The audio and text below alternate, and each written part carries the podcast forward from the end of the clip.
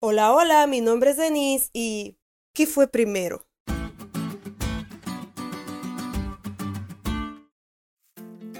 Cuando era pequeña repetía mucho esta pregunta.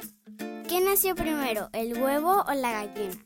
Seguramente tú también la repetías, o por lo menos la habías oído. Esta famosa y antigua expresión cuestiona el origen de la vida. A los que me respondían, ¿el huevo? La niña que alguna vez fui replicaba enseguida. No, porque Dios no creó huevos, creó gallinas. Y es verdad.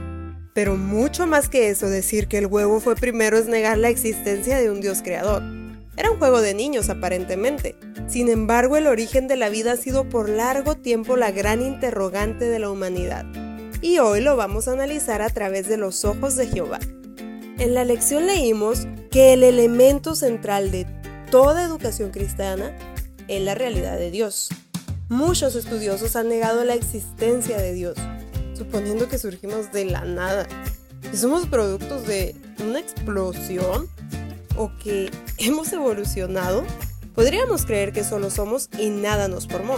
Pero sería un dato crudo para nosotros, porque entonces estaríamos negando la existencia de Dios, de alguien a quien adorar o a quien acudir cuando el dolor ya no nos deja vivir más.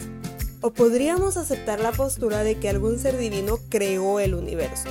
Eso, como decía la lección, parece más lógico más sensato y racional que la idea de que el universo es sin explicación alguna.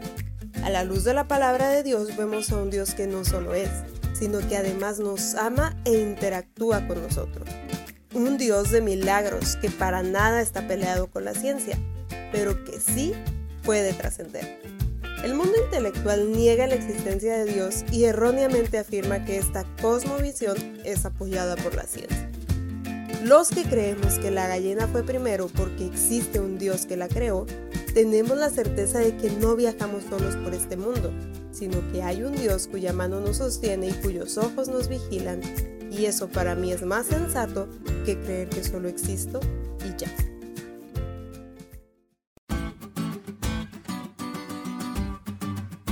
¿Te diste cuenta lo cool que estuvo la lección? No te olvides de leerla y compartir este podcast. Es todo por hoy, pero mañana tendremos otra oportunidad de estudiar juntos.